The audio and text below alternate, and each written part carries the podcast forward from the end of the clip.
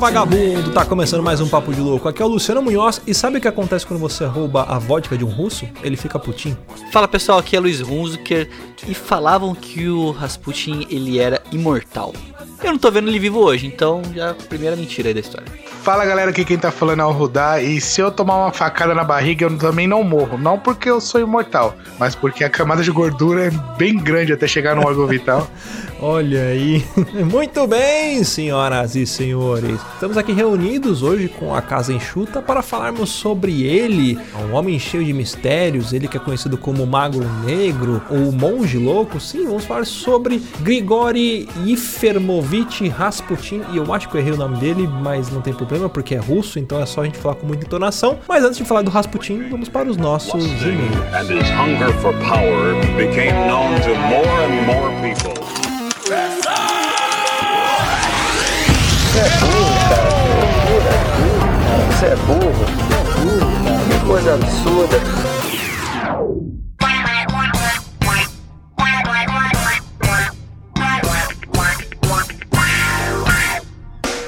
Para acompanhar a gente nas redes sociais, basta procurar por Papo de Louco no Facebook, no Twitter ou no Instagram. E para ajudar o Papo de Louco a crescer ainda mais, é muito fácil. Basta você compartilhar os episódios com seus amigos em suas redes sociais. Assim, você estará ajudando na campanha do Ololô do Papo de Louco, colaborando ainda mais para aumentar o alcance da nossa audiência.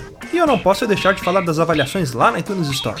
Deixa lá suas 5 estrelinhas e um comentário bem bacana. Lembrando que as avaliações serão lidas neste quadro. E para o ouvinte que deseja nos ajudar financeiramente, você pode colaborar através do PicPay, do Padrim e de doações lá no PayPal. Qualquer contribuição é muito bem-vinda, e dependendo da sua contribuição, você pode ganhar recompensas e brindes exclusivos do Papo de Louco. Para você que está chegando agora, lembre-se de assinar o nosso podcast. Ele é gratuito, está disponível lá na iTunes, Spotify e principais aplicativos desta mídia para smartphone. Além do podcast, para você que quiser conhecer o nosso conteúdo na íntegra e a nossa loja, entra lá no nosso site. Tá esperando o quê, rapaz? Acessa lá, é papodelouco.com.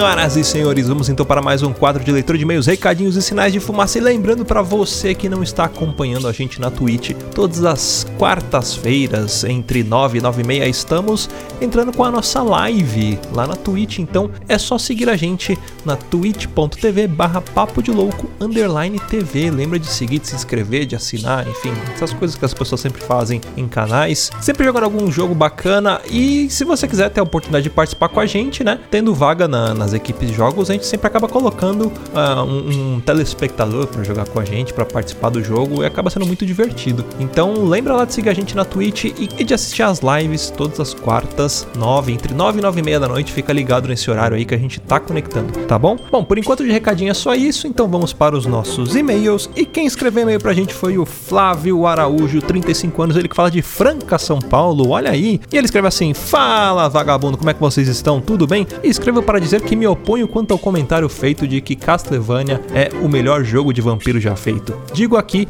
que é o segundo melhor jogo, pois o melhor foi, pois o melhor jogo já feito foi Chapolin versus Conde Drácula. Olha, eu, eu acho que eu vou ter que concordar com você, viu, Paulo?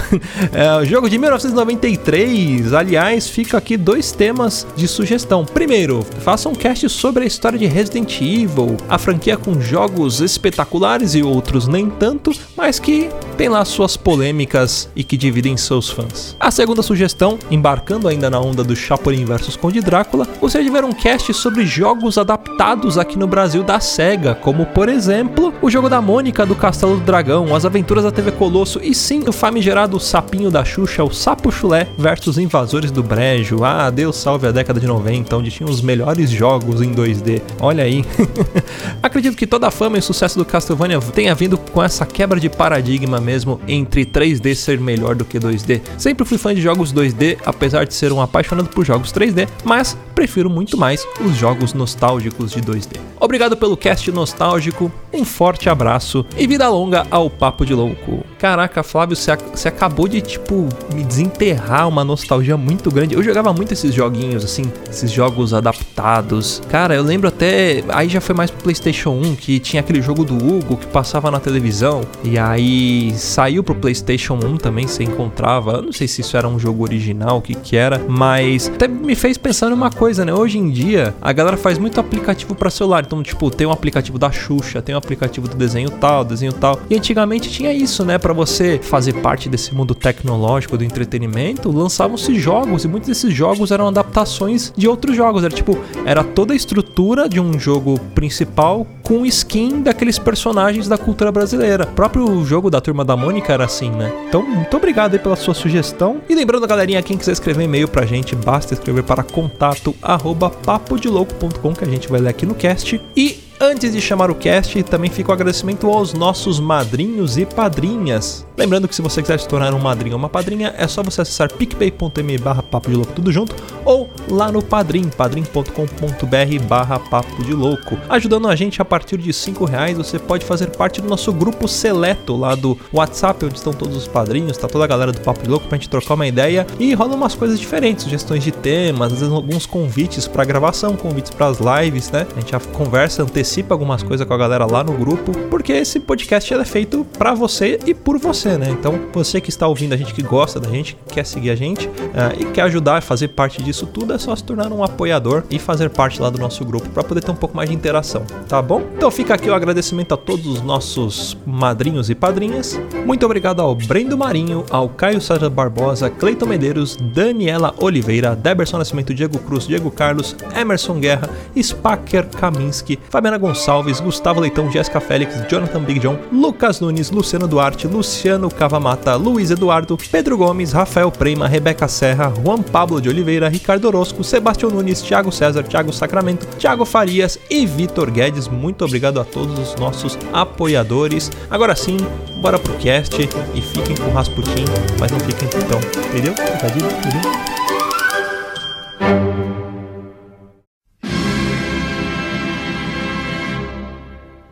Então, quando a gente, até o Luciano falou na abertura, né, um cara meio ah, com um misticismo muito grande em cima dele, né, o Rasputin, mas ele era um ser humano como qualquer outro, né, nasceu em 1869 lá na Sibéria, Sibéria não, Sibéria, em 21 de janeiro, e o nome completo dele, pra, pro terror de quem, de quem não sabe falar russo, é Gregory Yefimovich Rasputin, e ele nasceu na grande cidade que começa com a letra P, não sei falar, é, É né?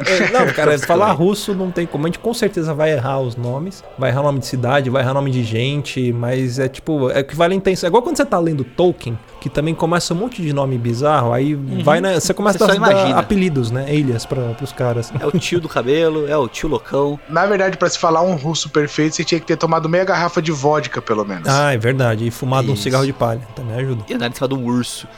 Mas ele ficou muito famoso porque ele era considerado como um cara, vamos falar assim, um curandeiro. Se fosse traduzir assim a- os aspectos que a gente tem aqui, né? Ele era uma pessoa que se aproximou muito da família do, do czar o Nicolau II. E ele virou meio que uma pessoa influente dentro do império ali, né? E ele é citado não só pela, por essa questão, essa imagem dele, né? De curandeiro e tudo mais, mas ele, ele era visto como ocultista também. Ele era muito místico nesses assuntos que ele tratava. É, não, não só isso, né? Também a galera que é os entusiastas aí por psicologia, hipnose também, né? Considera ele como um cara que sabia aplicar muito essas técnicas de persuasão, técnicas de sugestão, né? De, de hipnose, muita coisa nesse sentido. Então não existiria Se não tivesse Rasputin. Exatamente. não, ele não foi o cara que inventou a hipnose, ele só, só utilizou, né? Mas usa- usava muito o controle de, de mente e persuasão, né? E, enfim, né? Uma das frases que define muito bem ele, ele, tipo, ele foi um diabo consagrado e o mais pecador entre todos os santos, né? Porque ele era um cara, enfim, que ele tinha um talento especial pra ele unir o sagrado e o profano sobre o famoso manto negro que ele utilizava, aquela roupa obscura, né? Ele tinha uma cara muito estranha, né? Aqueles olhos com as bolsas enormes, tipo pré-vestibulando, sabe? Que fica estudando 48 horas antes da prova, com a cara inchada, assim. Ele era meio nesse, nesse estilo, assim. Ele lembra um pouco o Zé do Caixão, assim, sei lá. O olhar dele era aquela coisa que mais, mais marcava, né? Porque na época já tinha fotos, tudo. Se você for pesquisar, olhar imagens, fotos dele assim, você olha pra um cara e fala, mano, você não consegue ficar encarando, tipo, 5 segundos. Mas a imagem que eu tenho do Rasputin é de um cara que ele era muito, muita lábia, né? Ele era um cara bom de, de, de do papo.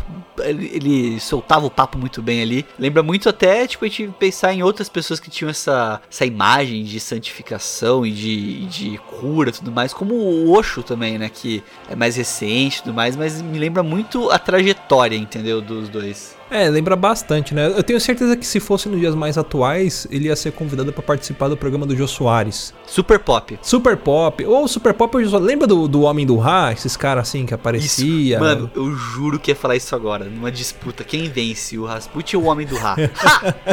Ha! Eu acho que é o Homem do Ra. Ó, vamos falar um pouquinho sobre a juventude dele, né? Então, é, ele era muito fascinado pelo ocultismo, né? Sobre coisas secretas e emer, tudo que era hermético, né? Do que vem de ermitismo. Aliás, se você quiser saber, saber um pouco mais sobre ermitismo, a gente falou sobre isso nos primeiros casts nossos lá, o cast do Menino do Acre, né? Olha aí, lembra do, do Menino do Acre que sumiu? Pouca gente se lembra disso aí. A gente fez um cast falando sobre ele e falamos bastante sobre ermitismo, né? Então, desde a juventude dele, ele era visto como uma criança muito diferente. É, as pessoas acreditavam, aliás, que ele, que ele tinha um poderes sobrenaturais, né? Que ele curava animais, aonde ele passava. Tem, tem até uma história interessante, né? Que ele vivia no, no meio do campo, né? Numa, numa cidadezinha muito simples, eh, morava com os pais dele. Aliás, o pai dele, aquela história padrão de figuras que se destacam por feitos bizarros, né? Tipo, é a mãe que é muito simples, que é a que cuidava do lar e tudo mais, e o pai que batia e abusava do filho e coisas desse sentido, assim. Trabalho do pai era bater no filho. É, e aí por ele morar no, numa cidade mais interiorana, né, tinha, tinha as vaquinhas que a família dele, é, apesar de serem pobres, né, lá no, no condado onde ele vivia, tinha umas vaquinhas onde eles tiravam leite pra poder tomar o leite, sobreviver, vender, enfim. Quando ele passava perto das vacas, as vacas começavam a dar muito mais leite. Então, em vez de. Acho que a mãe dele, em vez de amarrar um bezerro, amarrava ele Tava na tirando pata leite da- do boi, né? É, também. ele conseguia tirar muito mais leite do boi do que a mãe dele. Era uma semana pra tirar um copinho de leite, mas leite espesso. Pensa que negócio bizarro, você tá, tá ordenhando uma vaca e quando seu filho chega perto, ela começa a dar mais leite. Porque a, a- a produção de leite é uma, co- é uma coisa hormonal, né? Imagina um moleque chegando perto e mexer com o hormônio de uma vaca, porque é, não tem muita explicação, né? É, a gente vai ver mais pra frente que ele tinha uma capacidade muito grande de atuar no, no, no controle psicológico das pessoas. Quando a gente entrar na parte que, que ele encontra a família do, do Kizar, ele usa muito desse fator psicológico pra muitas coisas, inclusive pra cura. E como ele era filho de camponeses e humilde, né, é, ele não tinha muita perspectiva. Conforme ele foi crescendo, lá pros seus 16, 17 anos, ele, ele era um cara que tinha um temperamento muito impulsivo, né, ele era respondão, ele afrontava as pessoas, começava a debater, brigar, até porque as pessoas, por ver ele como um cara diferente, né, um adolescente diferente, tinha essa aversão a ele. E ele começou a bater de frente com essas pessoas, né. Enfim, por consequência de muitas coisas, ele começou a praticar pequenos delitos, né, nos condados em volta, no próprio condado dele, inclusive até roubar cavalo, umas paradinhas assim que ele fazia, roubava alguns animais. Um delinquente juvenil. É, um delinquente juvenil. E é por conta disso ele procurou, né, na, na adolescência dele, ir pra um mosteiro. Uma das coisas que diz que era um objetivo pessoal dele, né, que ele queria se tornar um monge, mas tinha uma outra, enfim, uma outra galera que fala que não, que ele foi foi pro mosteiro, mas não por escolha própria, né? Ele foi condenado a, a peregrinar, né? Então a galera, uma da- das, das formas dele pagar as penitências dele, os pecados e os crimes dele era peregrinar. Então ele tinha que ficar andando, virou um, um ermitão, andarilho ali. Tanto que falam que quando ele tinha os, os 19 anos de idade, mais ou menos, foi quando ele conheceu a esposa dele, que é a Praskovia Fyodoronva, que eu acho que é assim que fala o nome dela, porque é um V e um N e depois um A, sei lá. Agora é, agora é. É, agora é.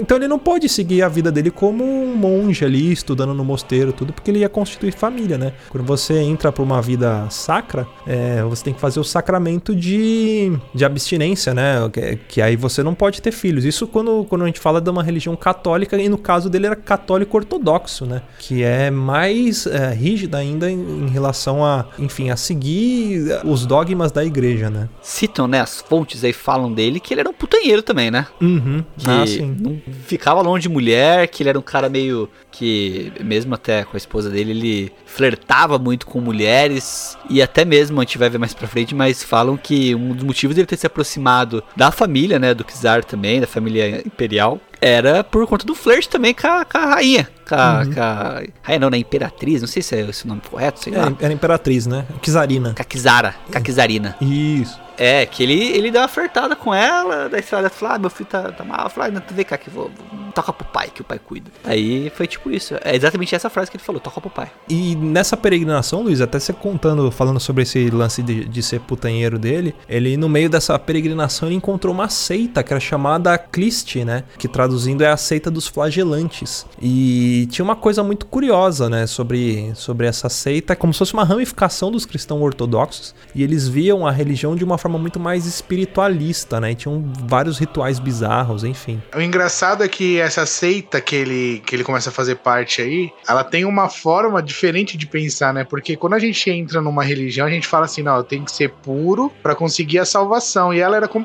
completamente o contrário disso, porque na seita, né, né, nessa religião que ele entrou, nessa seita que ele entrou, quanto mais pecado você tinha, mais puro você tava ficando. Aceita que dói menos. É, é, seita que dói menos. E quanto mais pecado tinha, então o pessoal começava um culto normal tal, e daqui a pouco, quando ia ver, já se tornava em orgia, bebidas. Então, assim, quanto maior o seu pecado, maior era a sua a redenção, né? Eles acreditavam o seguinte, né? Que pra você ter a salvação, e, fa- e faz uma lógica, né? E aí você começa a perceber por que, que tem tanta gente com pensamento distorcido sobre as coisas e por que, que elas acreditam e por que, que pra elas, nossa, isso faz sentido, isso é verdade. Por isso tem tanta gente que acredita, por exemplo, que a Terra é plana. Porque pessoas trazem argumentos que são válidos pra ela, ela aceita aquilo e fala: Não, isso faz sentido, opa, vou questionar. E, e essa seita, essa Clist, né, a seita dos flagelantes, ela pensava no seguinte: que até uma fala do, Ras, do Rasputin pra explicar, né, que se pra salvação do espírito é necessário ter arrependimento, ou seja, você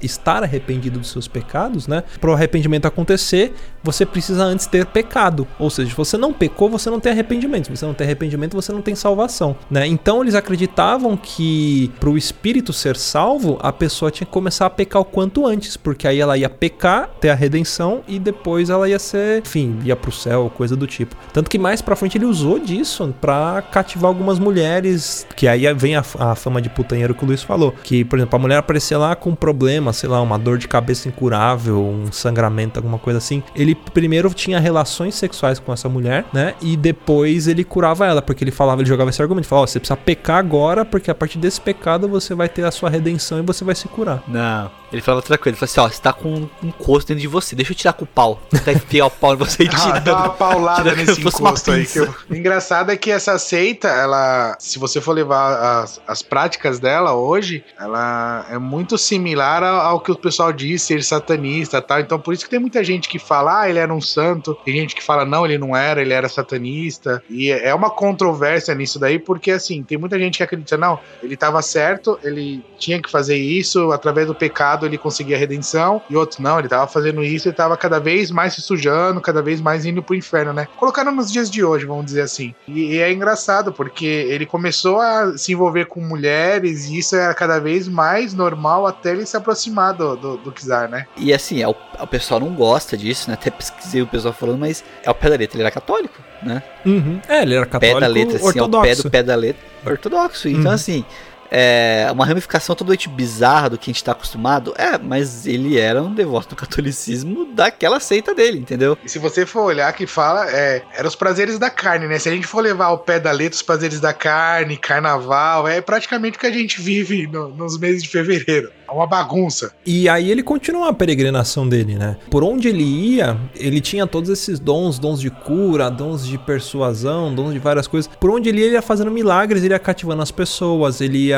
ludibriando muita gente. As pessoas se sentiam encantadas por todas as coisas que ele fazia. Inclusive, eu até assisti uma, uma série chamada Rasputin, né? Que, enfim, você pode procurar na internet, é uma série russa. É uma das primeiras coisas que ele fez, ele foi passar um tempo num mosteiro e entrou ele e um cara que tava na porta, né? Antigamente era assim, tipo, as pessoas passavam fome, é igual como, como se fosse um, um albergue, né? Elas iam pra frente do mosteiro e aí vinha uma galera e colocava algumas pessoas pra dentro do mosteiro pra que eles pudessem se alimentar e ter onde passar a Ajudava, noite. né? É, pra ajudar. Meio, meio parecido com o esquema de albergue. E ele tava na frente de um desses mosteiros e entrou ele e um cara, que ele fez amizade com um cara na hora e aí ele, a hora que passou um dos padres lá, acho que era um, um bispo, alguma coisa assim, ele começou a falar um monte de coisa a respeito da vida do, do bispo. Falou assim: olha, você tá esperando chegar é, duas mulheres que são muito importantes, não sei o que, não sei o que. E, tipo, o bispo olhou pra ele e falou: mano, que cara é esse? E ele, ele era muito malandro, porque ele chegou pro bispo e falou: ah, você é uma pessoa muito boa, você tem um coração bom. Então, tipo, ele ganhou o cara ali. Ele cativava, né, as pessoas. Se pá, comeu o bispo até. É,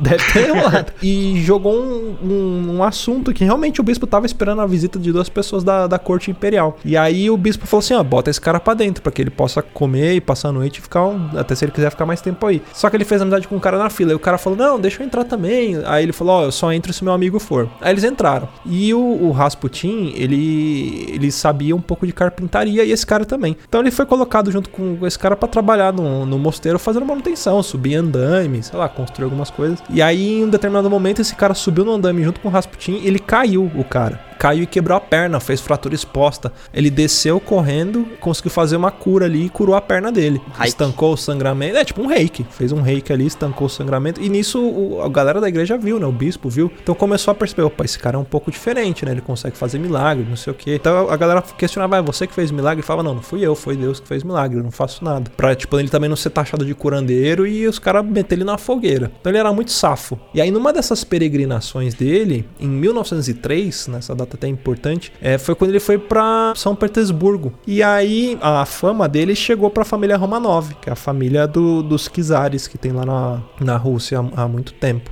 Foi nessa época que ele deu um chute no balde, jogou tudo pro alto, falou: larguei família, larguei tudo e vou embora, não foi? Foi isso, foi quando ele essa- começou a peregrinação dele. Porque lembra que ele foi pro mosteiro, aí com 19 anos ele casou, ele teve, se eu não me engano, uma filha, ou, ou duas filhas, alguma coisa assim. Acho que é uma filha só que ele teve. Mas ele foi casado e, e ele seguiu a vida dele. E a família dele acompanhou ele por um bom tempo ainda, né? A esposa, a filha, e depois ele decidiu chutar o balde, mas mesmo assim ele encontrava a família dele. Ele não abandonou a família de vez, assim. Tipo, não foi igual o Goku, pai ausente, assim, que largou. Ele falou: vou comprar um cigarro e já volto e sumiu. E qual era o contexto que, que existia na época, né, político? Existia uma família russa, que era a Casa Romanov, que comandava, né, era a segunda dinastia imperial e última, né, a gente vai descobrir isso mais pra frente, mas ela governou Moscóvia e o Império Russo por oito gerações, né, de seis- 613 até 1762, e depois disso foram ramificações, né, da Casa de Oldenburgo que governaram, mas que manteram o sobrenome Romanov. E a gente acaba descobrindo que essa família, né, era composta pelo czar Nicolau, Nicolau II, né, a esposa dele, Alexandra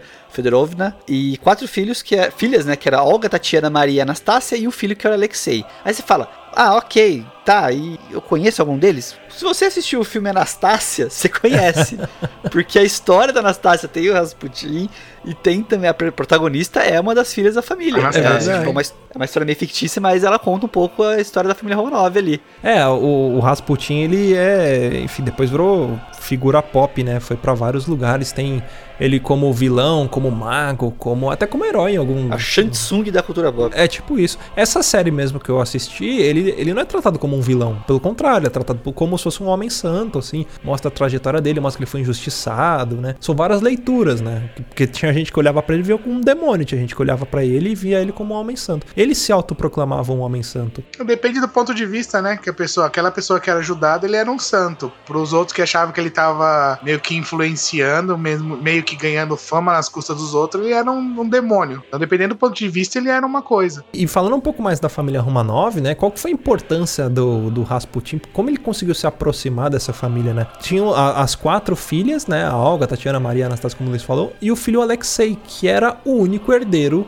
do czar Nicolau II. E esse garoto, é, ele tinha uma doença que essa doença era mantida em segredo pela família. Ele sofria de hemofilia, né? Que pra quem não sabe é uma, uma doença genética, né? Hereditária, que ela compromete toda a capacidade do corpo humano de, enfim, de formar coágulos. Então, se você tem um corte, alguma coisa assim, você pode sangrar até você morrer, dependendo do tamanho desse corte. Tem nada a ver com o VNX0, Fresno, não. Aí a hemofilia é sem o H. Quando você põe o H na frente, é esse lance de, de hemorragia. E, e era engraçado porque essa doença, ela era muito comum é, na monarquia, não só na, na, na- na monarquia russa, mas em diversas monarquias ao longo da história. Você vai ver que existe essa doença de hemofilia, que na época não tinha cura, e ela acontecia muito porque é, existiam os casamentos arranjados. Então era muito comum um primo casar com um primo, as pessoas com um grau parentesco muito próximo. E aí todo mundo sabe quando tipo, você não pode casar, sei lá, com uma irmã, com um primo muito próximo, porque você vai, provavelmente vai ter um filho é, com, com deficiência e tudo mais. E na família Romanov não era diferente. Então, por isso que o, o Alexei nasceu com essa doença. Enfim, a doença dele mobilizava muitos médicos, místicos né, e religiosos eh, dentro e fora da Rússia. E nessa época existia uma, um culto muito grande por pessoas místicas. Então era muito comum você encontrar charlatões aparecendo, pessoas vendendo milagres tudo Naquela mais. época, né? Naquela, É, naquela época. Era bem popular, né? E o Rasputin apareceu e a princípio ele foi visto como, tipo, mais um, né? Mais um cara fazendo esse tipo de coisa. Só que ele percebeu essa oportunidade que ele fez. Ele moderou um pouco a vida libertina dele, porque ele era um cara que ele bebia, brigava, ia pro puteiro, depois era tipo o Joaquim Teixeira Pensamentos, né? Que ele bebia, fumava cigarro, depois lia a Bíblia e, e aí ele era um cara assim. Só que ele falou: não, deixa eu dar uma, uma segurada aqui, né? Tirar o pé do acelerador pra se aproximar, dar uma maneirada. Ali em São Petersburgo, mesmo fazendo alguns milagres, a fama dele chegou pra família do Czar. Então, uma amiga da, da Alexandra, né? Que é a esposa do Colau II, ela falou assim: ó, vou chamar o Rasputin pra apresentar pra família aqui, né? Pra... Aí apresentou pra, pra Alexandra e pra mais uma- umas mulheres ali da corte. E elas fizeram um jantar e tudo mais. Durante esse jantar, a criança tava no local. Ela começou a ter uma crise de hemorragia. E aí o Rasputin foi levado até essa criança. E na história, não, enfim, não é muito claro como que ele conseguiu fazer isso. Mas ele até chegou e falou assim: Olha, me deixa alguns minutos sozinho com a criança que eu vou, eu vou resolver o problema dele. Ela tava com sangramento no nariz. É, estancou. Falou falou, moleque, ou você para de chorar, ou você para de sangrar, ou você vai apanhar. Aí o moleque parou. Aí parou, foi isso. Ele tirou o celular dele e falou: Ó, só devolvo a hora que você parar de, de, Parar de sangrar. Mas enfim, ele ficou alguns, alguns poucos minutos, tipo, nem cinco minutos com a criança. E aí, a hora que ele liberou, fala assim, tipo, deu até pra ouvir a criança rindo, brincando de volta, que ela tava chorando, né? A, a mãe entrou no, no cômodo que ele tava e, o- e a criança já tava sem hemorragia, né? Tava com a cara toda suja. Ele chegou a pintar o rosto dela, fez umas pinturas com ervas, algumas paradas assim pra fazer a, a cura ali. Misencine. Fez tipo uma magia de vó, sabe? Que passa um guento na cara da criança. e aí te ele parou. te curo. Benzeu, moleque. É, e aí por conta disso, usando esses conhecimentos de, de cura pela fé, né? E todo o teatro e de hipnose dele e tudo, ele começou a amenizar esses problemas do Alexei. Era o filho mais novo, mas era o, o herdeiro do, do, do Império. E aí ele começou a se afinizar. E entra no- nesse ponto que, o, que, que a gente comentou, dele fazer esse controle psicológico, que até tem uma explicação meio lógica, que dizem que ele conseguiu acalmar a criança e por meio de hipnose, tipo, reduzir a pressão, o batimento cardíaco, com isso Coagulou. coagulou o sangue porque ele diminuiu o fluxo sanguíneo da criança, né? Não foi comprovado que foi isso. né? É uma hipótese, exato. Essa é a palavra. Mas ele ganhou esse título aí de ser um emissário de Deus, um cara de confiança. E assim, como qualquer mãe, né? Ele, como ele ajudou o filho da Alexandra, ela. Ela falou, mano, cola com nós então. O Rasputin acabou virando quase é um Merlin ali do, do, do Império Russo ali, né? Um conselheiro muito próximo, tanto do, do, do Czar quanto da Czarina ali. Toda a família é meio que acolheu o Rasputin. E era engraçado que não, não era é, público, né, o problema do Alexei. Não era algo que as pessoas, no geral, a população sabia. Então criou muita dúvida, muito questionamento sobre por que, que o Rasputin ficou tão próximo da família, né? Existiam várias teorias de coisas ocultas, de ocultismo e tudo mais, mas na verdade é porque o cara, o cara lá e resolveu o problema, entendeu? Resolveu o B.O. E, não, e interessante que esse, esse lance da aproximação dele, como eles mantinham em segredo essa doença do Alexei, muita gente não entendia. E pela fama dele de ser um cara devasso, mulherengo e tudo mais, a galera achava que ele era amante da Alexandra, né? Que ele se aproximou. Tanto que, enfim, até encontraram algumas cartas de amor dele com a própria Alexandra, né? Que depois, muito tempo, foi tornada pública, né? Mas enfim, era uma forma que ele usava de influenciar. Usava o monumento dele ali. Exatamente, usava o, o cajado dele. Cajado do, do cajado Rasputin. É, mas ele era, ele era um cara visto também como um cara é, iletrado, né? Ele era analfabeto, ele era fedorento, então isso também chocava um pouco toda a corte, né? A galera olhava e falava, mano, o que, que esse cara que não toma banho, que, que é um bêbado, fede, mano. um mendigo que é o, o- Mano, ele tá mandando na Rússia, que tá dando conselhos pro, pro imperador e pra imperatriz e, e o cara é um bêbado, é um doido, né? Então ele era muito odiado por esses hábitos extravagantes, né? Ele era muito temido pela paranormalidade dele e a galera que era toda rica ali, esse cara ele era escrachado porque ele era pobre, né? Então ninguém se aproximava ali. O próprio bruxo mesmo, o próprio Rasputin, né? Ronaldinho ele- é, o- Gaúcho? o Ronaldinho Gaúcho, o próprio. O próprio cara, ele, ele se alimentava disso. Igual o Ronaldinho Gaúcho faz, né? O Ronaldinho Gaúcho, a galera chama ele de bruxo, ele começa a fazer as bruxarias dele e, e ele não, não larga o mito, né? Vai morrer com a mentira, vamos dizer assim. Então o Rasputin fazia muito isso. A galera falava sobre as coisas dele, ele ia pros jantares, bebia, enchia a cara, ele começava a confirmar, contar história. Sabe aquele seu tio quando bebe começa a contar várias histórias? Nenhuma verdadeira. É, nenhuma verdadeira. E aí ele foi criando um mito em volta disso. Vira bola de neve, né? E chegou até a polícia investigar ele, né? Foi isso mesmo. A polícia chegou a investigar ele porque tinha informações dessas fanfarronices, dessa, dessa, dessas inverdades que ele falava ali. Tudo isso foi, foi aumentando de, de escala, né? Até chegar pro Nicolau II e ele ter que falar, porra, que porra é que tá falando? E ele falou, não, mentira, não é verdade. Ele deu uma negada, deu uma miguelada ali. Depois disso tudo ainda o, o, o- Nicolau ele ficou bravo, não quis aceitar mais o Rasputin e tirou ele de lá, mandou ele de volta pra Prokhovskoye. Meio que exilou o cara, né? Tipo, tirou de próximo da família real ali, da família imperial, mas ele acabaria voltando ainda depois disso, né? Não seria, não seria algo definitivo. Ele que curava, cuidava do, do Alexei, né? E durante uma temporada de caça lá em 1912, na família Romanov, eles foram passar as férias num local chamado Spala, né? Que era na Polônia. E aí o Alexei teve outra crise aguda da, da doença de hemofilia dele, né? Começou a sangrar de novo. E eles chamaram os médicos da corte, e, enfim. Nenhum médico conseguia resolver o problema, né? Então eles se desenganaram da criança. Tipo, meu, perderam as esperanças. O que, que o Nicolau fez? Ele chegou até a encomendar um funeral tudo mais. E a Alexandra falou: não, espera que a gente vai dar um jeito, né? Então, é, em sinal de desespero, assim, ela enviou um telegrama pro Rasputin. Legal, né? Um É, um telegrama legal. Chegou o Gugu Liberato lá, né? Vestido de, de Rasputin pra entregar o telegrama. E aí ele leu e, e olha só que engraçado, né? Acho que alguém deve ter lido pra ele, porque ele era analfabeto. E ele pediu pra responder. E ele colocou assim no telegrama de resposta: falou, ó, não se preocupa porque o, o seu filho não vai morrer. Falou assim: só não deixa que os médicos encostem mais nele. Aí ele começou a curar o garoto à distância, né? Ele fazia profecias e tudo mais. Cyber E aí, dias depois, o Alexei já tava recuperado. E o- então, por conta disso, né? A Alexandra falou: Ó, vamos trazer esse cara de volta. E aí, ele retomou o lugar dele ali com a, com a corte do, da, da casa dos Romanov. É aquela história, hein? O cara é imperador, mas quem manda é a mulher Ah, em mas casa. não isso daí em todas as casas é assim. É como diria o filósofo Piton, que teve Você ninguém quer- mais nem quer- menos. Sim, ela chega assim, ô, ô, ô, é, José, José, pega no meu pé. Nicolau, Nicolau, por que você afasta, Nicolau? Começou assim a frase, né? É, é, o Rasputin falou isso, né? Nicolau, Nicolau, por que se afasta, Nicolau? Engraçado nessa época é que assim, né, no, no- um telegrama, você fala assim, ah, ela mandou um telegrama e prontamente ele responde, tipo, prontamente. Quanto tempo demorou pra esse telegrama chegar e o tempo que demora pra esse telegrama voltar, né? Telegrama é tipo a mesma coisa que você mandar um SMS, né? Era por sinal de telefone, não era uma carta. É, não era, Era mais rápido, carta, é. é. tipo, é tipo um código Morse, assim. Isso. Ela deve ter mandado num dia e ele recebeu no dia seguinte, vai, uma parada assim. É, mas a Alessandra deve ter virado pro Nicolau e falou assim: Ó, Nicolau, você quer ser feliz ou quer ter razão? Você escolhe.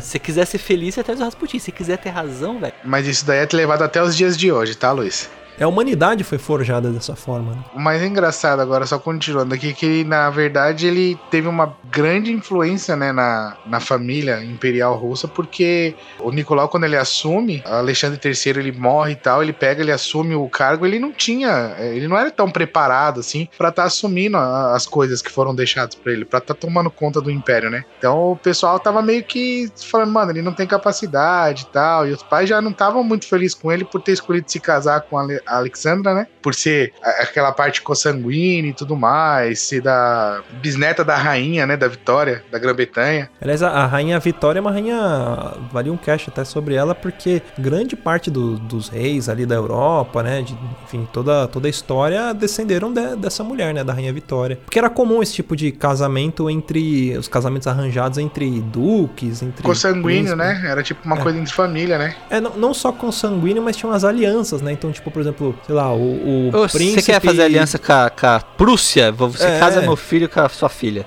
Laços de sangue, né? E muitas vezes pra manter a, a descendência dentro da própria família, casavam seus primos ali, né? É, e, e logo depois disso, né? Enfim, o, o Nicolau ele assumiu tudo depois que o pai dele morreu. Só que ele teve um momento muito difícil porque a gente tá falando aqui de uma época da Primeira Guerra Mundial, né? Então a Primeira Guerra Mundial, pra quem não se lembra ali, travada entre 1914 e 1918, né? É, ele mostrou que na Europa, assim, não, não tinha nada de nobre entre os conflitos dos militares, né? A galera ia pro fronte de batalha e morria de milhões e milhões de, de pessoas, eram corpos empilhados, né? E o, o Império Russo, ele tava, assim, na, na rabeira de, de defasado em questão de tecnologia, né? De formas de batalha, tanto que teve um confronto anterior a isso é, entre a Rússia e o Japão. Olha o tamanho do Japão e olha o tamanho da Rússia. E a Rússia conseguiu perder pro Japão, perdeu territórios importantes, algumas ilhas ali em volta do, do Japão nessa época. Então já começou a manchar um pouco a imagem do, do Nicolau. Em setembro de 1915, mais ou menos, o czar ele tomou uma decisão dramática, né? Que era substituir o grão-duque Nicolau Nikolaevich, né? Que era o primo dele, no comando do exército russo. Ou seja, ele falou assim: ó, a gente tá perdendo, tá tomando um pau e eu vou tomar a frente. Ou seja, o imperador da, da Rússia foi pro, pra Segunda Guerra Mundial lá ficar na frente, no, no fronte de batalha. Segunda, não, primeira, né? É, da, da primeira, desculpa. Na Primeira Guerra Mundial ele foi lá pro front. E por, quê? por que ele fez isso, né? Porque foi um, um conselho do Rasputin. Ele fazia umas profecias. Ele falava assim: ó, se você não usar cueca amarela hoje, vão roubar seu carro, sabe? Tipo umas paradas nesse sentido. Então ele fala assim: ó,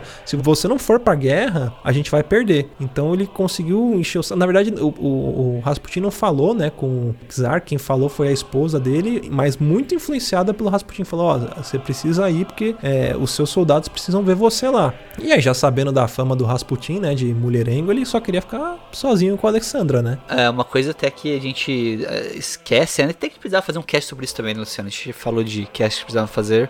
E Primeira Guerra Mundial também merece muito mais abordagem, né? A gente sempre tem uma. Como posso dizer? Um, um- Vou falar a palavra aqui, mas não leve a mal, mas um romantismo na Segunda Guerra Mundial, né? Dos assuntos, até mesmo na cultura pop. Mas a Primeira Guerra Mundial é uma guerra muito bizarra, porque ela é uma mistura de tecnologia com antiguidade, sabe? É o cara tirando de espingarda em cima do cavalo. É. Guerra de é baioneta, nesse- né? Existia ainda as É baionetas. guerra de né? baioneta misturado com trincheira e tipo é uma coisa muito bizarra a Primeira Guerra Mundial. Ela é muito mais brutal por causa disso, né? A, a- os encontros entre de tropas mais existiam. Você tinha ainda aquele conceito às vezes de coloca uma tropa de frente com a outra e parte pra cima, entendeu? Uhum. Com trincheira, tudo, mas era uma guerra muito mais, vamos falar assim, física do que a segunda em, nesses sentidos. E um e o Kizar ir pra guerra assim é uma coisa, tipo, é uma coisa meio bizarra se você pensar. Hoje em dia você não vai ver nenhum nenhum general comandante que seja indo pra uma frente de batalha, entendeu? O Rasputin ele foi meio ligeiro nessa, né? Porque ele sabia que já tinha uma influência em cima da, da Czarina. Então ele chega pra ela e começa a falar coisas pra ela assim, sabendo. Tipo, se ela falar, ele vai ouvir. E o bizarro é que assim, o Nicolau II tava no meio da guerra, tava enfrentando uma crise política dentro da Rússia, uma crise por conta da guerra, toda a insatisfação do povo, um monte de coisa. Até muito semelhante com o que tá acontecendo aqui no Brasil, com esse momento de, de crise sanitária. Lá, muitos ministros começaram a sair, mandar embora, ou eles saíam mesmo por conta, porque era um momento muito difícil, um momento de guerra e tudo mais. E o Rasputin, malandro como ele era, né, como diria o Bolsa, ele aproveitou dessa influência dele para começar a indicar, sugerir alguns nomes para nomeação de ministro, enfim. Com essa presença, né, do, dessa galera que ele indicou, que eram apenas amigos deles, né, não eram pessoas gabaritadas. Você vê que tinha muito oportunista, né, que era indicado. É, o Império Russo ele caiu no caos, né, no caos e na, na corrupção, né, porque você imagina uma galera sem instrução nenhuma, tendo acesso a todas as reservas do Império, né, poder e tudo mais. O ser humano é facilmente corrompido com poder. Não foi diferente ali na Rússia, né. Então essa crise que teve, toda gerada em volta da guerra, da instabilidade da casa Romanov dentro da, na- do comando ali da Rússia, a presença do Rasputin que não agradava toda a corte, né? Essa associação de ser um cara do mal, um cara que fazia a bruxaria junto com, com o Kizar, toda essa crise trouxe uma insatisfação, né, com a monarquia enfraqueceu, né? E isso foi enfraquecendo, né? Com os mandos e desmandos do, do Rasputin, eles não tinham opositores apenas dentro da, da Rússia, né? Mas, por exemplo, para Inglaterra e para França, ter os russos como aliado ali na guerra era crucial para dividir as forças, né? É, encabeçadas pela Alemanha na, nas duas frentes. Mas, putz, não, não tinha como, né? Porque a Rússia tava tomando um pau de tudo quanto é lado, então começou a ter essa, esse problema de estabilidade. E até surgiu uma coisa interessante que foi a presença da polícia secreta inglesa se aproximando do, dos Romanov, começando a vigiar para ver o que, que eles estavam fazendo, né? Perseguindo o Rasputin. E aí tem várias teorias, né? Tem muita gente que fala que o Rasputin, na verdade, era um espião, né? Que tava Um agente da... duplo, né? Era um agente duplo, que ele tava ali amando da, dessa polícia secreta inglesa, né? Pra justamente desestabilizar o Império Russo. Enfim, ou ele tava sendo investigado para entender qual que era a influência dele que tava levando a Rússia pro buraco, né? E toda essa instabilidade também, ela refletia na própria, na própria vida, vamos dizer assim, né, do Rasputin, porque com toda essa é, insegurança, essa insatisfação que existia, muitas pessoas vinculavam isso com a imagem dele. Então ele teve várias tentativas de agressão e atentado. Algumas das mais conhecidas foi uma que, por exemplo, aconteceu em 1914, uma prostituta que tinha o rosto deformado, ela tava com a cara coberta, né? Ela esfaqueou o Rasputin, dizem que caiu no chão, aí é romantização, né? Mas as entranhas deles caiu no chão enquanto a moça gritava que tinha matado o anticristo, mas ele sobreviveu. Fala que ele conseguiu correr até pra casa dele, né? E depois de algumas horas ele, um médico atendeu ele, fez um primeiro atendimento ali, um procedimento cirúrgico. E depois o Kizar mandou o próprio médico para cuidar durante seis semanas ali. Ele ficou inteiraço, cara. Tava até jogando uma bola ali, batendo, batendo futebol ali final de semana. Era Rússia versus Inglaterra. Eles É, faziam Rússia futebol toda quinta-feira. O engraçado é que fala que quando ela atacou ele, né? Que ela dá uma facada na barriga dele, tem gente que diz que ele, que quando as entranhas saem, ele segura, ele, ele revida com um pau batendo nela, É. ele pega um porrete e bate nela, ela sai correndo. É, é tipo assim, é, isso coloca, enfatiza mais o fato de falar, não, ele é, ele é imortal, né? Porque dizem, isso não é relatado, mas histórias dizem que ele segurava as entranhas nas mãos enquanto corria pra tentar se salvar, né? É, tem muita fantasia, né? Aquele negócio que até ele mesmo fomentava isso, né? É, era o boca a boca que cada um ia acrescentando um pouquinho na história. Existe um, museu que traz um pouco da história dele, né? E nesse próprio museu existem divergências da, da história, enfim, de coisas que você lê num livro de uma, de uma forma, a própria bi- biografia dele que foi escrita pelo cara que matou ele, depois ele desmentiu algumas partes, então tem muita fantasia misturada, muita instabilidade, vamos dizer assim. Muita narrativa em cima da história, né? É, exato. Mas olha só, o Luiz falou desse primeiro atentado mais famoso, né? Ele tinha sofrido outros antes, né?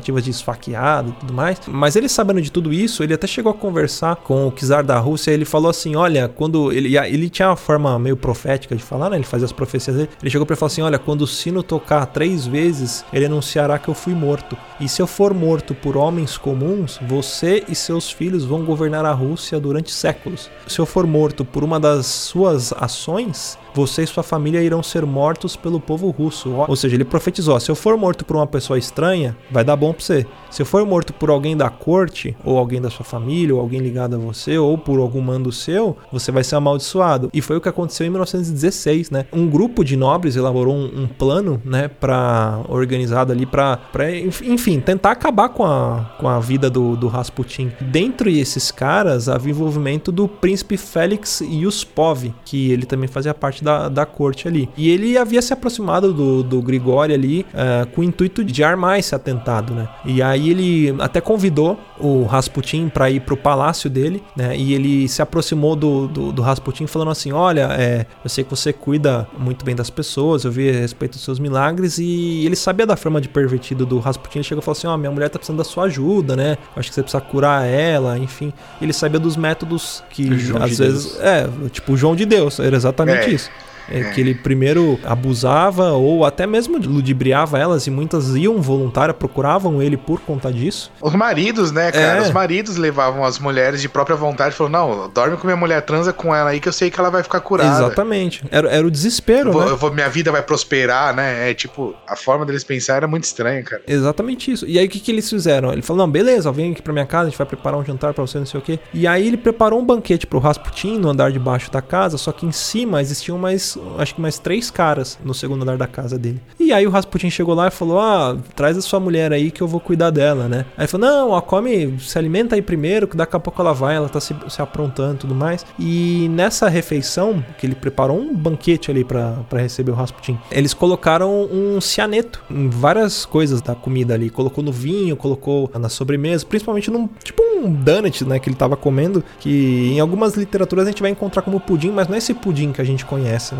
Esse pudim de pão, enfim, é um é tipo um donut que ele comeu, era um, um docinho assim, né? Eles rechearam e dentro do recheio colocaram bastante cianeto e era uma quantidade assim que era o suficiente para matar cinco homens, sabe? Só que ele comeu e não sentiu nada, tanto que o Félix ficou um tempão fazendo sala com ele ali conversando tudo e o Rasputin foi ficando impaciente, impaciente. Diz até que em alguns dos, dos relatos históricos que ele pegou um alaúde para entreter o Rasputin, ficava tipo ganhando um tempo ali tocando Badaway, Legião Urbana. Tem outras histórias que dizem que ele, que ele vomitou, né? Porque ele tinha uma úlcera e tudo mais. Tentam explicar, né? A, a forma dele não ter morrido. Mas, cara, você ingerir uma quantidade de cianeto e não morrer, independente se tem úlcera ou não, cara. Você, você tem que ser levado um pouco a sério. E aí isso começou a assustar o Félix. Falou, meu, tentei envenenar esse cara, esse cara não morre. E o que, que ele fez? Ele sacou uma arma e deu um tiro no, no, no Rasputin. É o que todo vilão tem que fazer em filme, né? Foi o que ele fez. Ele deu um tiro no estômago. E aí o Rasputin caiu no chão. Os outros caras chegaram e ele ficou no chão. E aí o Félix se aproximou para ver. Deixa eu ver o que tá acontecendo aqui, né? Vamos ver se ele realmente morreu. No que ele se aproximou do Rasputin, ele tipo, ele,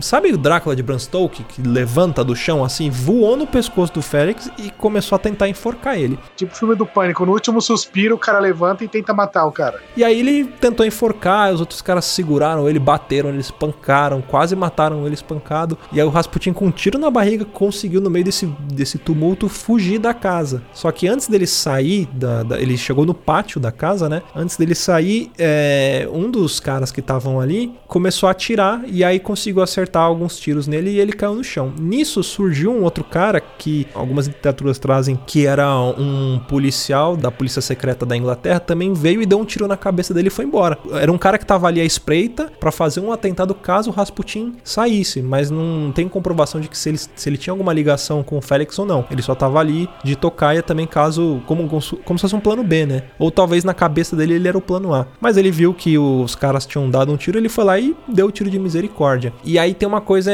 engraçada até de falar, né? Que dizem que essa, a galera, os agressores, cortaram a- o, o pênis do, do Rasputin, né? E aí pegaram o Rasputin, enrolaram ele num. Tipo num tapete e jogaram o corpo dele num rio que é o, o rio Neva, né? Um rio lá da, da Rússia que era um rio que estava congelado. Então encontraram o corpo do Rasputin três dias depois, todo Vivo? É, não, qua- Mentira. não, com, com sinais de que ele não tinha morrido por conta dos tiros, que ele morreu ou foi de hipotermia ou foi de afogamento, alguma parada assim. Na autópsia disseram que foi ou por hipotermia ou por afogamento, não foi por conta das agressões do tiro. Tanto que a posição dele, que encontraram o corpo, isso você acha até fotos na internet, ele tá com os braços pra cima, como quem estivesse tentando nadar, sabe? Subir pra superfície, uma parada assim. E aí encontraram o corpo dele assim. E aí, enfim, nessa, nessa noite conseguiram matar o Rasputin de vez, mas, tipo, ele é até conhecido como o homem que não queria morrer, porque ele passou por diversos atentados, meu, pra matar ele. Deram um tiro, espancaram, deram mais quatro tiros, amarraram, arrancaram a bigola dele, jogaram ele no mar, no mar não, no, no rio, né? Amarrado, e aí conseguiram matar ele. Mas assim, eu- o, Luciano falou que enrolaram ele num tapete, né, Luciano? Pra jogar no rio. Aí enrolaram ele num tapete e enrolaram a pica dele na cortina, né? Porque fala que o. Fala que ele tinha um membro do caralho ali, literalmente, né? É, que os caras arrancaram o pau do Rasputin, guardaram ele. E isso foi até parar em mão de algum grupo de mulheres que em Falou Paris. que tava na, Era mão, tipo. tava na mão de uma senhorinha, né, mano? Uhum. Falou que até há boatos que ela vendeu por 8 mil dólares.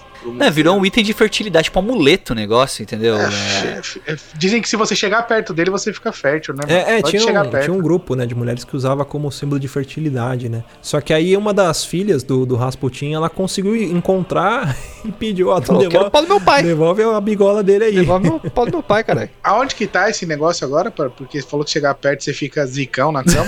Ele tem um, tem um museu, tem um museu lá em São Petersburgo, lá que é o. É, É um museu erótico, né? Uma parada assim. Isso, um tipo um museu de erotismo, né? Então tem alguns pertences dele e tudo mais, e tem o, o Rasputão lá. É, entendeu? tem o O Raspiroca. Rasputin era, o pequ... era, era ele, o, o maior era o Rasputão, então o, o pau dele tá lá, entendeu? Aí você entende toda a fama dele de mulherengo, porque todo mundo procurava ele, o poder do cajado. É que nem o Chris, você tem um negócio que você tem que beijar o pé do Chris Redentor pra ter sorte, sei lá, então você tem que beijar o, o Rasputin pra ter sorte. Tá? Dá um, dá um, dá um selinho no, no cogumelo, assim, ó. Fala. "Hum".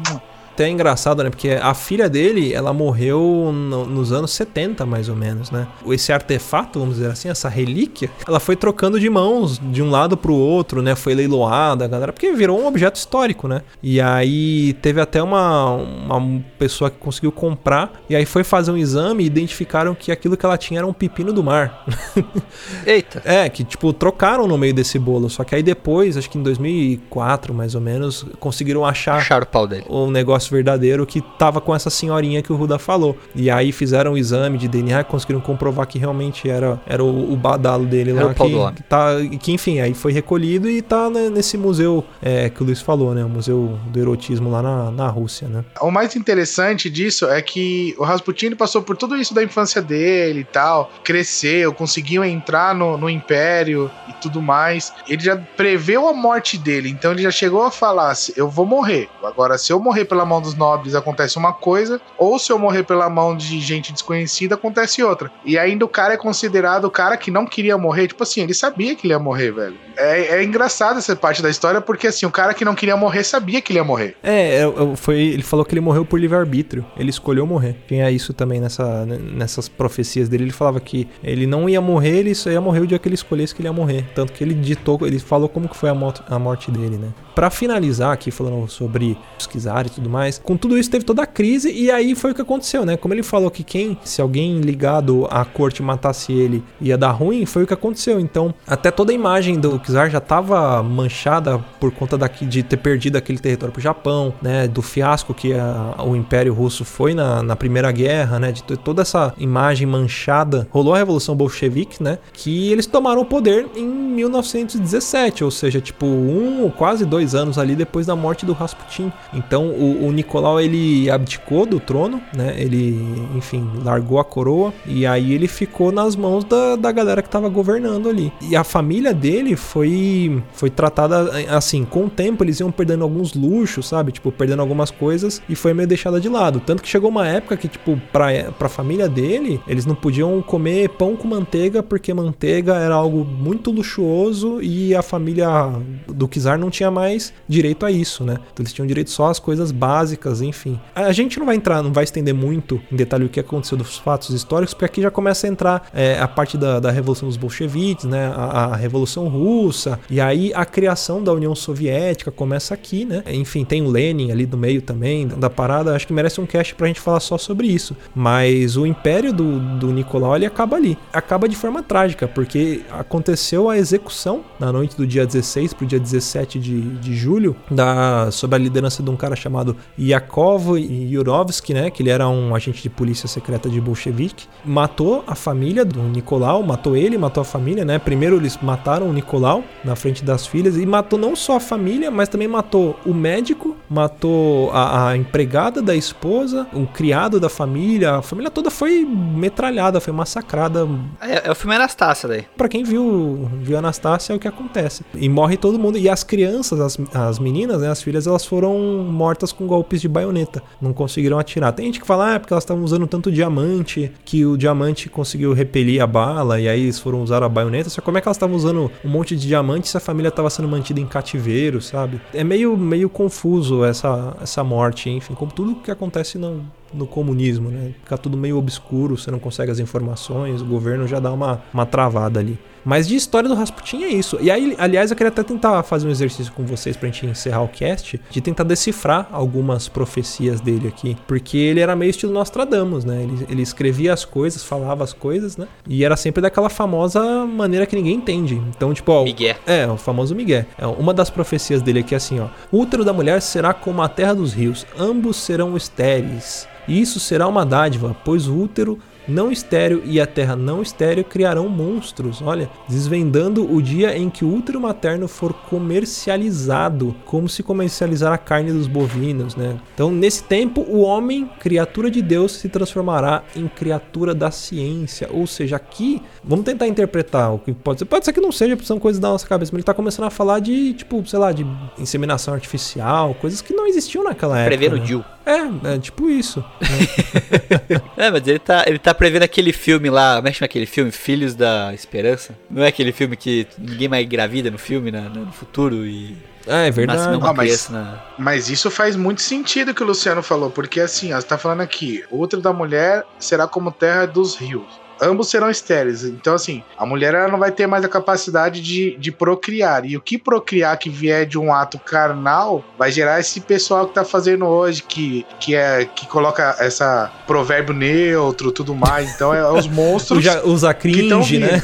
É, os cringe. Então é assim, aí quando você faz uma inseminação artificial, você escolhe aquele gene bom, né? Ah, não, eu quero que meu filho seja assim, ó, o pai é desse jeito, então por isso que ele tá falando Aí aqui. bota o nome de Aquele Enzo e estraga toda a criança. Isso, aí então, nesses tempos o homem cria, criatura de Deus se transformará em criatura da ciência. É, Por isso que tá falando. A inseminação artificial acho que é o melhor caminho, parar de, de, de fazer esse monte de filho por aí. É isso que ele quer é dizer. verdade, controle de natalidade. É, porque senão vai ter os cringe, vai ter os MDS aí, que é o meu Deus, é toda abreviação no. no af. Ó, vou ler uma outra profecia aqui, ó. Os venenos abraçarão a terra como um amante fogoso. E, neste mortal abraço, os céus terão o hálito da morte, e as fontes não darão senão águas amargas, e muitas dessas águas serão mais tóxicas do que o sangue podre da serpente. Os homens morrerão por causa do ar, mas será dito que morreram do coração ou dos rins. E as águas amargas vão influenciar o tempo como a cicuta, porque as águas amargas trarão tempos amargos. Cara, se você parar pra pensar, tem ligação até com esse momento que a gente tá vivendo de pandemia, né? Do, do- enfim, dos ventos trazerem é, o abraço mortal, as pessoas morrendo, enfim, de insuficiência cardíaca, de insuficiência renal por conta de Covid. É um sinal que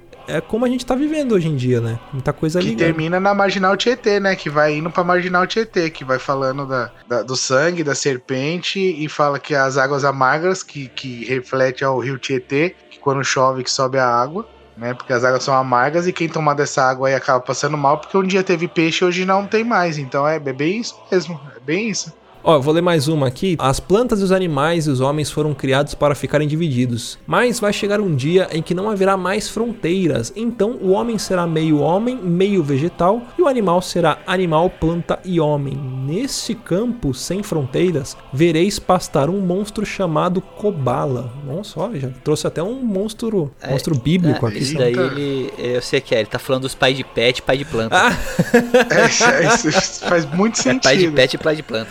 Aí, ó. É isso mesmo, cara. Não tem outra explicação. Hashtag pai de pet. É, é os pais que pega, pega animal de estimação, coloca jaqueta, coloca luva, cria perfil no É. Instagram, Põe nome e sobrenome no animal, põe nome e sobrenome. faz RG do bichinho. E os pais de planta, né? Que são pai de planta. É isso aí. É, minha mãe, minha também. mãe ela cria um monte de suculenta, cara. É um monte. Aí entra naquele, na- naquele seriado, né? De começar a nascer híbridos e tudo mais. Deve ser mais ou menos isso daí, né? Essa mente É, indo por um raciocínio mais amplo, assim, abrindo o leque da imaginação, a gente consegue imaginar os animais fluindo e crescendo, se misturando com as plantas, entrando nas entranhas do monstro. É bem isso mesmo, é bem legal mesmo. Eu vou ler mais uma aqui que é bem interessante. Ó. Quando as imagens voarem, aparecerá um fruto venenoso e serão muitos que comerão. E o fruto venenoso transformará os homens em animais incapazes de levantar a cabeça ao céu. As imagens que voam consumirão as forças dos homens, mas o fruto venenoso irá embriagá-lo. E quando tudo tiver terminado, o homem ficará mais cansado e destruído, mais faminto do que antes. Olha aí que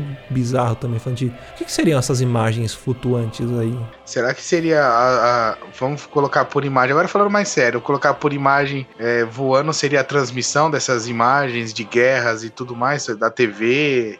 É, pode ser Então, sinal via começa- satélite, né? Uma parada assim. É, porque quando voarem, ir de um lugar pro outro, os homens vão acabar se contaminando e querendo trabalhar mais e mais. Deve ser Faz todo sentido, isso, né? ó, ó. As imagens voarem para isso será um fruto venenoso. Então você imagina assim, tipo, transmissão via satélite, fruto venenoso, o que, que pode ser? O consumismo. Ah, Apple, pode ser Apple também. A maçã da Apple. E aí os homens estão incapazes de levantar a cabeça. É a galera olhando na tela do celular. Isso, Ah! exatamente o que eu ia falar. O pessoal de cabeça baixa. Não consegue levantar a cabeça porque tá olhando o zap, verdade.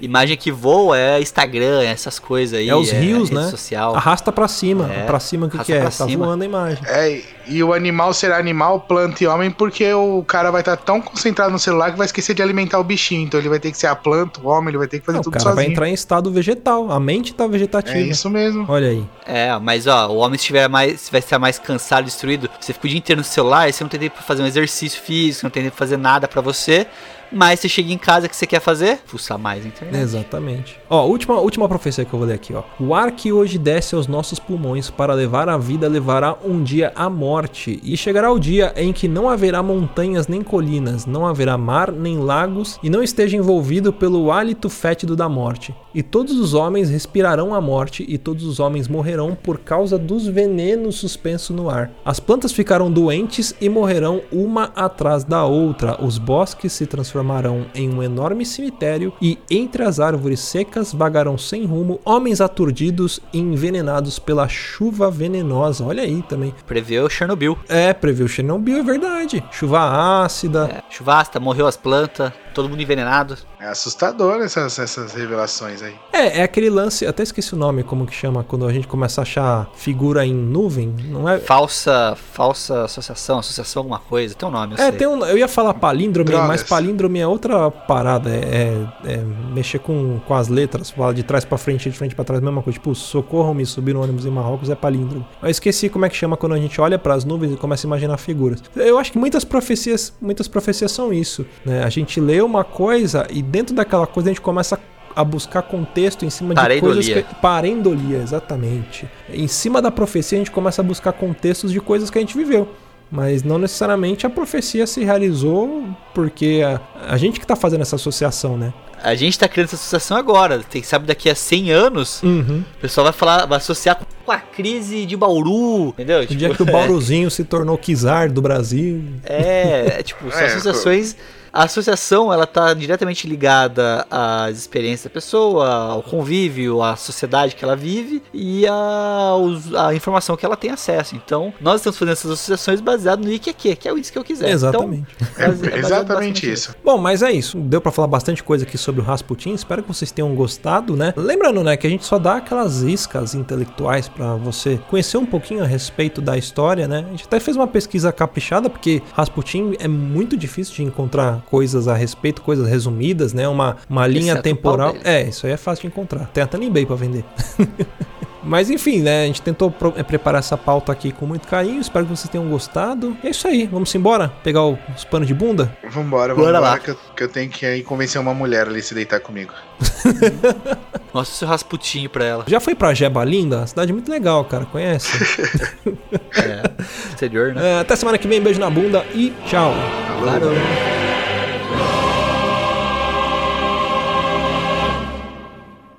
Mais? Acesse papodelouco.com ou assine o nosso podcast.